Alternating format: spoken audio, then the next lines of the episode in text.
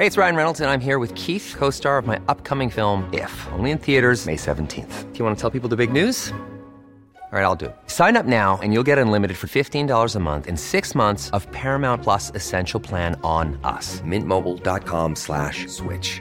Upfront payment of $45 equivalent to $15 per month. Unlimited over 40 gigabytes per month. Face lower speeds. Videos at 480p. Active Mint customers by 531.24 get six months of Paramount Plus Essential Plan. Auto renews after six months. Offer ends May 31st, 2024. Separate Paramount Plus registration required. Terms and conditions apply if rated PG.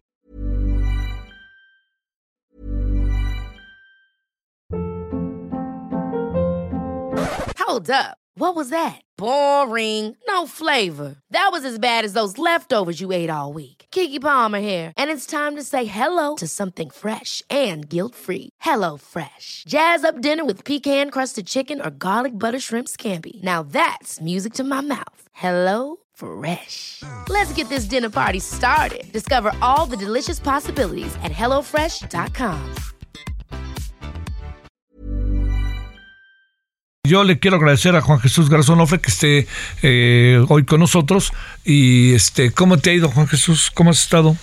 Bien, Javier, la verdad que, que ya cerrando el año acá en la universidad, entonces, este, eh, ahora que empieza el mundial también, espero Pues que. sí.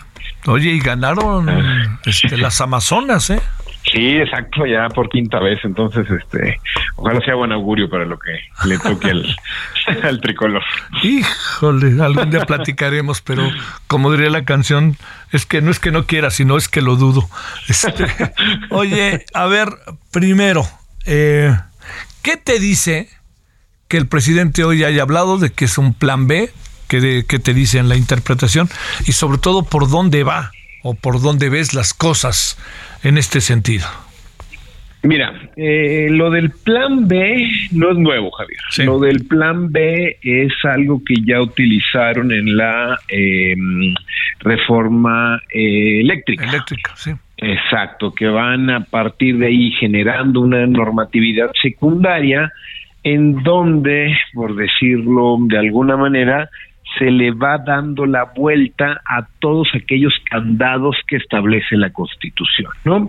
Algunos funcionan, otros no, y la mayoría se impugna ante la Suprema Corte de Justicia de la Nación. Entonces, muy probablemente eso es lo que pase, porque parecería que eh, también el senador Ricardo Monreal ya se ha pronunciado, incluso el PRI, y parecería que eh, algunas de las cuestiones más álgidas de la reforma electoral pues en definitiva la única manera de hacer esas modificaciones es cambiando la constitución y para eso se torna el escenario muy complicado. Entonces, creo que este plan B es hacerlo mal y en el Inter que esté vigente y ojalá que algún día la Corte se pronuncie, pero creo que eh, es una alternativa que el presidente ya está viendo para eh, cambiar de la noche a la mañana algunas de las cosas que le interesan. Este, ¿hasta dónde puede llegar hoy? Bueno, dice el señor Carlos Monreal que lo ve difícil, este, pero no solo eso, sino también parece que se ve en general difícil el asunto, porque de alguna u otra manera brinca el tema sobre estas reformas que propone el presidente, si son las que se van perfilando, serían inconstitucionales. ¿Estás más o menos de acuerdo? Entendiendo que hay un terreno desconocido todavía de qué sería exactamente la propuesta, pero de alguna manera se vislumbra. Sí, no, totalmente. Eh, por poner un ejemplo así claro eh, respecto a lo, a lo que refieres, para nombrar consejeros en el INE es necesario modificar la Constitución porque la Constitución dice expresamente cuál es el procedimiento. Entonces, si quieres cambiar que ahora sean electos por el voto popular, pues puedes emitir una ley secundaria que diga algo diferente a lo que dice la Constitución, pero cada tarde que temprano los jueces se tendrán que pronunciar y tendrán que echar eso abajo. Entonces, eh, creo que es un evitarse la pena, a lo, lo que está diciendo Ricardo Monreal al titular del Ejecutivo. No vale la pena hacerlo mal si te van a enmendar la plana y en ese sentido eh, habría que ver qué cosas sí y qué cosas no transitan por una ley secundaria y no por la Constitución. La Constitución es el ordenamiento jurídico más importante que tenemos y hay cosas que se pueden modificar, Javier, que no serían menores y que no necesariamente están en la Constitución, como podría ser pues muchos de las atribuciones del INE o sobre todo de su organización particular. Hay muchas cuestiones en torno al padrón, en torno a la comisión de quejas, a la comisión de fiscalización, que esas cuestiones están en la normatividad secundaria. Eso también se podría eh, modificar y eso sería más sencillo que realizar una reforma constitucional. Es una posibilidad, lo es, no es la que el presidente hubiera querido de buenas a primeras, pero tal parece que las condiciones no son las ideales. Oye, este, eh, hoy hablando con senadores, eh, pues bueno, Germán Martínez y Miguel Ángel Mancera dicen, pues sí, estamos dispuestos a debatir, pero una senadora de Morena dice que es lo que se necesita. En fin, posiciones que tú ya sabes. pero te lo pongo en la mesa porque en el programa que tuvimos allí en el Congreso me llamó la atención que dijeran, este, no hay, eh, en algunos casos, Germán Martínez, no hay necesidad de hacer nada. Si vamos a hacer algo, también lo decía Miguel Ángel Mancera, hagámoslo en el 2024. A ver, de esto, ¿qué me dices?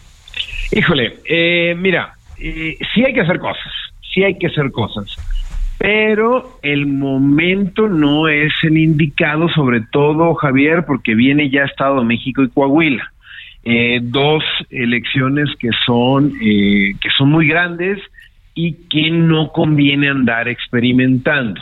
En ese sentido, Javier, yo lo que sí creo, y aquí no concuerdo con, estos senadores del Grupo Plural, eh, lo que no concuerdo es que el tiempo es el único argumento para eh, patear el balón y hacerlo después.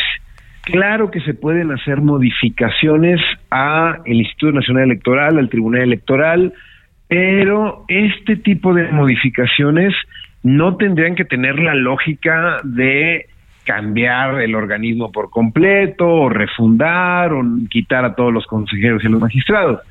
No, implica un análisis para ver qué estructura está funcionando, para ver cómo mejorar, para ver sin necesidad de tocar la Constitución. Esto esto pasa cotidianamente en el derecho, Javier. Lo que pasa es que ahora parecería que la única manera de echar para abajo todo esto es modificando la Constitución. Aprovecho el comercial, pero desde hace tiempo, Javier, ahí en el Instituto de Investigaciones Jurídicas, con un grupo amplio de colegas, éramos más de 20, 20, 20 investigadores e investigadores, hicimos una propuesta de fortalecimiento al Tribunal Electoral sin tocar la Constitución. Todo vía reglamento, toda vía secundaria, todo, toda legislación inferior y hay muchas áreas de oportunidad. Esto creo que, en absoluto digo que la propuesta sea perfecta y que sea la idónea, pero creo que es un ejercicio que deberíamos de hacer. Antes que tratar de cambiar todo de fondo, hay pequeñas cuestiones con mucho margen en la ley secundaria. Entonces, eso me parece una alternativa que se puede empezar eh, inmediatamente, pero no ya con una lógica de, bueno, vamos a la ley secundaria porque la constitución no se puede cambiar. Creo que hay que invertir la lógica y decir, al contrario, los reglamentos, las leyes eh, federales, las leyes secundarias tienen posibilidad de incidir en una mejor estructuración de nuestros árbitros electorales. Te pongo un ejemplo.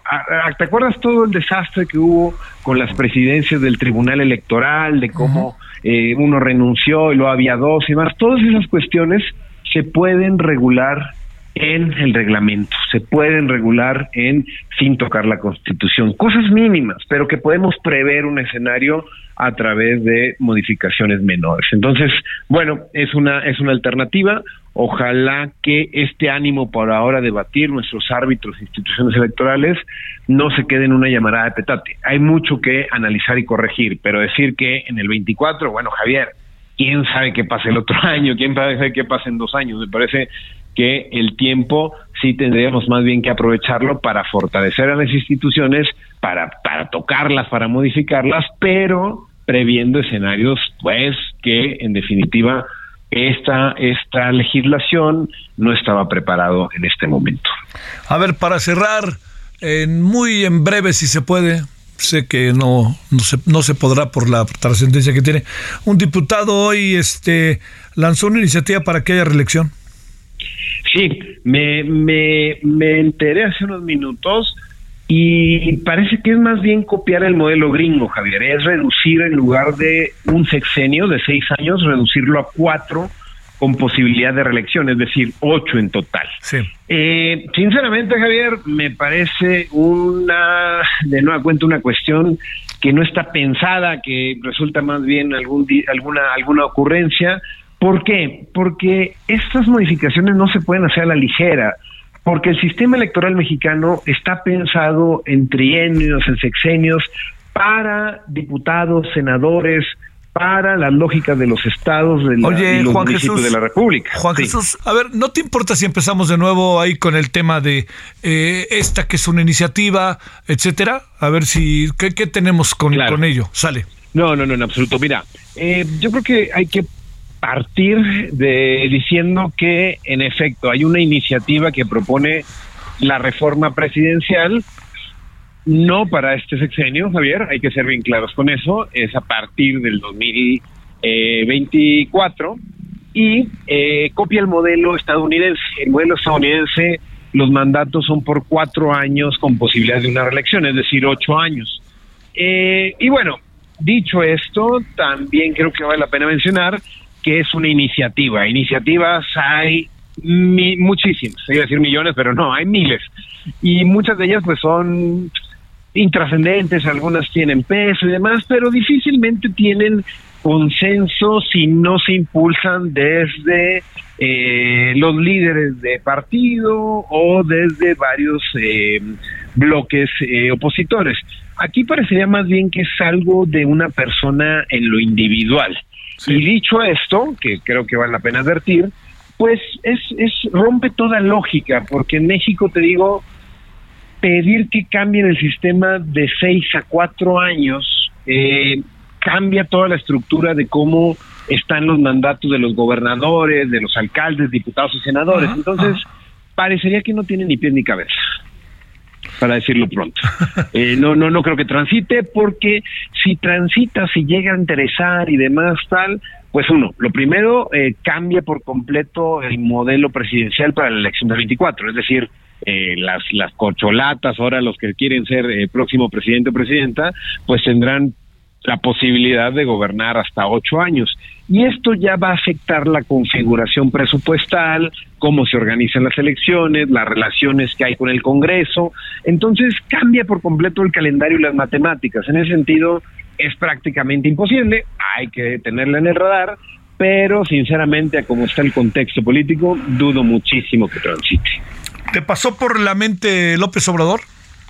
No, yo creo que no, Javier. Tanto por una cuestión de, que el presidente ha insistido mucho y parece que se ha empeñado en decir que él termina y se va a su rancho eh, en el sur, como que, eh, de nueva cuenta, eh, los tiempos no, no ayudan a que esta iniciativa sea viable.